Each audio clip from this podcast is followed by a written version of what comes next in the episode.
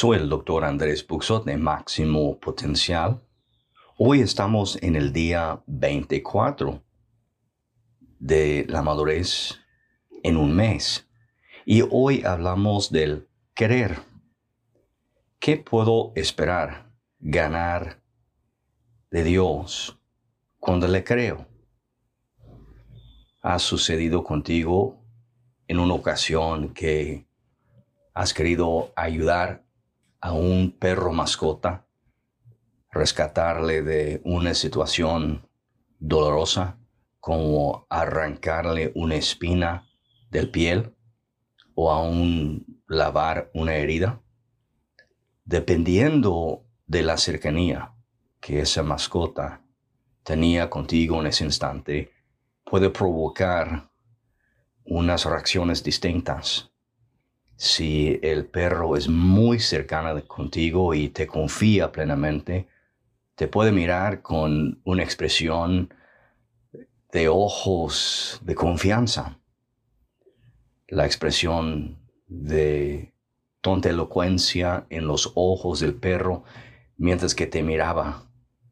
Lo que hacías le dolía enormemente y sin embargo parecía ver desde sus ojos una confianza en ti.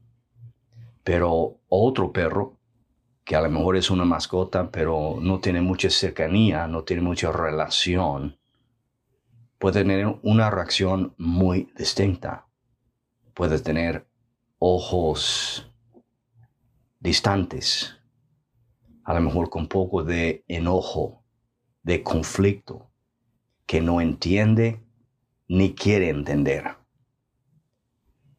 De no entender en absoluto lo que está sucediendo en tu vida, va a provocar un par de reacciones dependiendo de la relación que tú mismo, tú misma tiene con Dios. Lo que Dios está haciendo, a lo mejor te duele, pero le miras con confianza creyéndole que lo que está sucediendo es por tu mejor, tus ojos dice, pues continúa Dios. Continúa con ese proceso aunque no entiendo, no apruebo, no estoy a gusto. Esa es una ilustración apta del sufrimiento según la voluntad de Dios. En 1 de Pedro 4, vemos algo muy interesante, versículos 18 y 19. Y si el justo con dificultad se salva, ¿qué pasará con el malvado y el pecador? De manera que los que sufren según la voluntad de Dios deben seguir haciéndolo el bien y poner sus almas en manos del Dios que le creó y quien es fiel para creer en la Dios a veces no es muy fácil.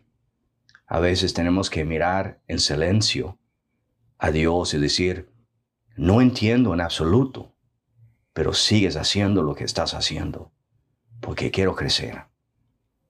Eso marca una verdadera etapa de aprendizaje para creer en Dios, confiar en tu alma, que Él sabe mejor que tú la experiencia espiritual ha comenzado. El sufrimiento ya ha profundizado el alma. ¿Qué está haciendo Dios que desafía tu creencia? Tu comprensión, tu entendimiento es nulo, pero tus ojos están llenos de confianza? ¿O vives con venganza en el corazón?